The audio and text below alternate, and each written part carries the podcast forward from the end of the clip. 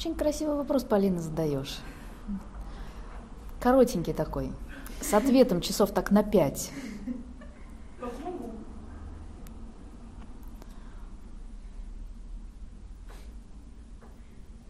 Не все так плоско и не все так однозначно. А, во-первых, перевоплощается не душа, перевоплощается дух. А, у людей нет ясности а, в этих понятиях, что такое дух, что такое душа. Вот дух – это действительно субстанция, которая перевоплощается. Ну, объясню немножко по-другому, более просто. Представьте себе автомобиль. Есть тут кто-то, кто знает, как выглядит автомобиль? Есть. А есть водители? Ну, гипотетически. Гипотетически. Да? Давайте представим себе, что мы с вами водители. Гипотетически. И вот а, э, хорошо, э, это даже лучше, что среди нас есть много неопытных скоро станущими водителей, водителями. Так вот, а, когда мы выучиваемся, мы покупаем первый автомобиль. С какой целью? Разбить. Разбить. Нет, ездить. Научиться. Ездить и научиться. Но а, самый первый автомобиль это не сразу Lexus, Mercedes, а, Феррари у нас тут, знаете ли, сегодня ездила на улице Казанская красная. Да, а, мы не сразу это покупаем, но если мы адекватны. А, ну, в общем, бывает, конечно, да. Но чаще всего среднестатистический человек покупает какой-то автомобиль под конкретную задачу вначале научиться ездить. И вот представляем себе, что мы купили автомобиль, а, приехали за ней в салон, первый раз в жизни сели за руль, едем, руки трясутся.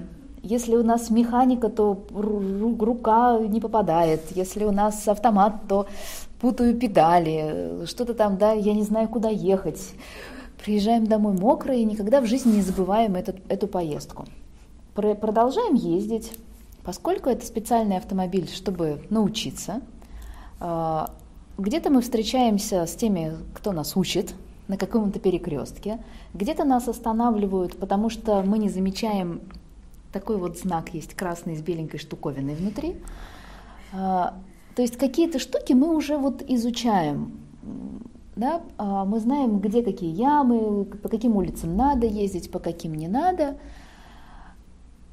Ну, то есть вот тот самый процесс нашего, нашей езды, нашего путешествия – а, по миру на автомобиле он как бы есть. Научились ездить, изменились планы, пошли на работу, надо что-то посолидней. Продали первый автомобиль, купили второй. Знакомая история? Ну, то есть гипотетически она существует, правда? Ну, в общем, еще как. А, другой автомобиль, тот же хозяин – а теперь к вам вопрос. С другим автомобилем мы помним вот тот процесс, который мы проживали с первым автомобилем. Кто его помнит? Хази... Водитель. Ты понятно, водитель. Его помнит хозяин автомобиля, водитель. Кто его не помнит? Автомобиль. Начинает начинает прослеживаться, да, канва. Вы понимаете, к чему я клоню? Угу. То есть есть кто-то, кто переходит из одной субстанции в другую, это водитель, и есть тот, кто помогает ему реализовывать свои цели, но он не помнит о том, что было в предыдущий раз. Почему? Ну просто потому, что он не должен. Что еще остается неизменным? Процесс – который остается в памяти водителя. Он помнит все знаки, он помнит все аварии, он помнит, по какой улице. У него же не амнезия происходит, он покупает новый автомобиль заново. Нет, да? Он все то же самое, только чуть-чуть в других условиях. Так вот, водитель это кто? Дух. Машина это что? Тело конкретного человека. Процесс вождения это что? Это и есть душа. Душа это не субстанция. Душа это процесс, который проживает наш дух в разных воплощениях.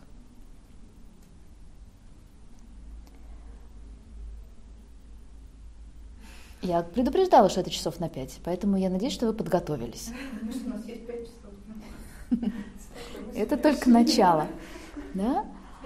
А теперь про этот процесс, который мы проживаем. В этот же процесс, в нашу душу, в пространство нашей души, кто входит? Вернемся к нашему водителю. Туда входят все учителя. Учителя это кто? всех, с кем мы встретились на перекрестке, все те, кто учили нас в автошколе, все столбы, все гаишники, все кирпичи, все собачки и кошечки, все ямы, все пассажиры, все ремонтники, абсолютно все, что связано с этим контекстом. Видите? Это очень широко. Когда мы же проживаем свою жизнь, давайте сейчас немножко углубим. Кто составляет поле нашей души? Все. Начиная от наших предков, потому что у нас же не штоин, ну, то есть так, но все-таки нам же рассказывают, что вот бабушка, дедушка, прабабушка, прадедушка, ну, как бы у нас есть эта история нашей семьи, то есть она в контексте. Папа и мама, братья и сестры, нерожденные братья и сестры, да, воспитание, детские садики, ясельки, творожные запеканки, э, любимые ежики из детского сада. Вот молодежь. Они не знают ни творожной детсадовской запеканки, и ежика детсадовского они не знают.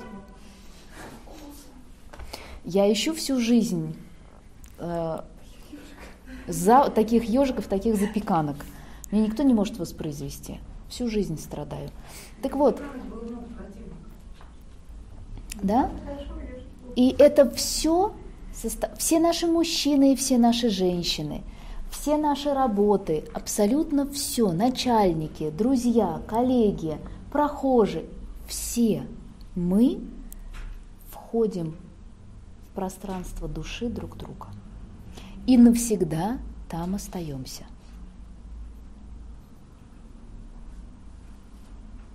И это взаимоперетекаемые поля. Это просто поле. Вот как мы говорим силовое поле, да, понимаете теперь немножко? Это просто поле памяти. Поле, где остается вся информация. Поскольку это не субстанция, а поле, вы теперь понимаете, что такое душа.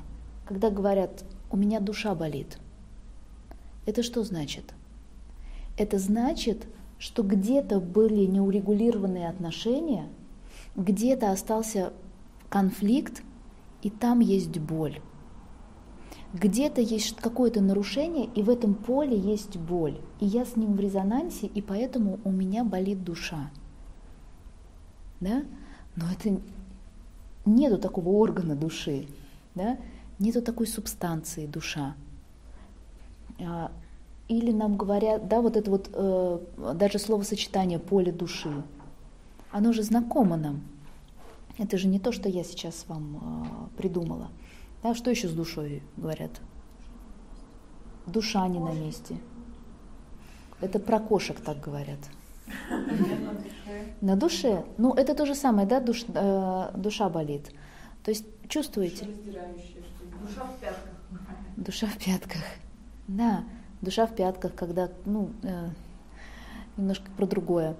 Так вот, э, наши предки, они остаются в нашей душе. Почему мы вот это все сейчас? Это же не они приходят. Это же приходит память о них. Это же не то, что сейчас пришел дух Пушкина. И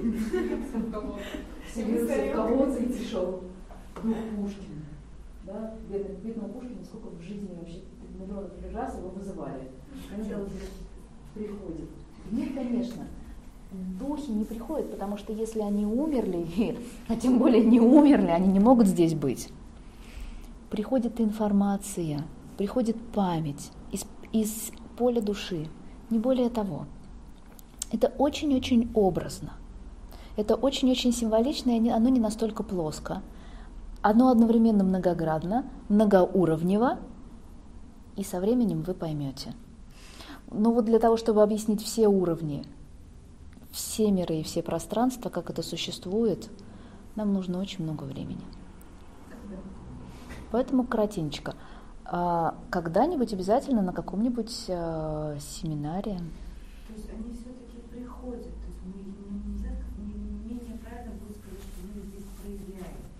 Мы... Есть процесс как бы проявки, они именно приходят. Нет, нет. Вот именно мы их проявляем. Мы проявляем эту память о наших, э, о наших предках. Они не приходят. Когда мы говорим, здесь были предки или сюда пришли предки, это символично. Расстановки это, в принципе, на самом деле очень символичная работа. Для того, чтобы ее совершать на очень глубоком уровне, надо очень хорошо разбираться во всех нюансах, деталях и во всех слоях всех пространств.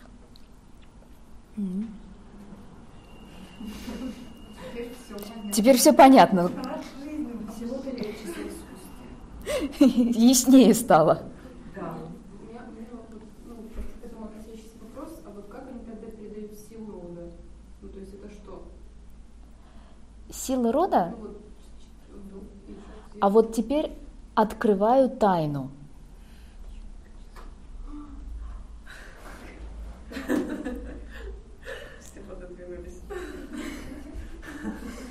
Открываю тайну, о которой я никогда не говорила.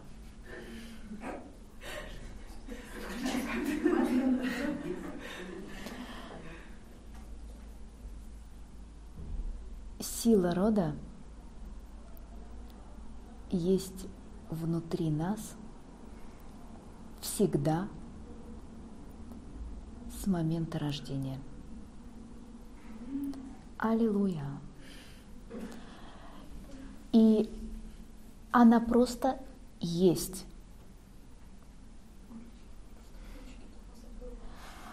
Но за счет того, что мы сконцентрированы на каких-то других аспектах, других нюансах, проблемах, блоках, препятствиях, которые существуют в этом поле души, рода в том числе, мы просто к силе рода повернуты не тем местом. Мы просто ее не можем взять. И все, что мы делаем, когда мы передаем силу рода, на самом деле это очень символичная работа.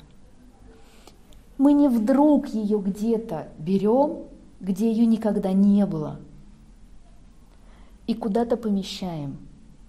Или откапываем где-то там в глубинах этих пространств, в глубинах вечности и, наконец, приносим сюда. Нет. Она всегда здесь. Она всегда в тебе. Вся сила всех твоих предков всегда в себе, в тебе. Мы просто не можем ее взять. Мы не можем ей открыться, потому что нам что-то мешает. И расстановки вот это вот что-то мешают, убирают. И тогда ты вдруг, а, оказывается, у меня это всегда было.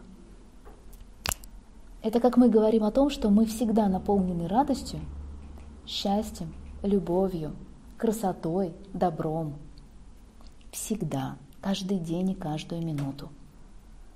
Но всегда есть что-то, что мешает нам на это смотреть, быть такими.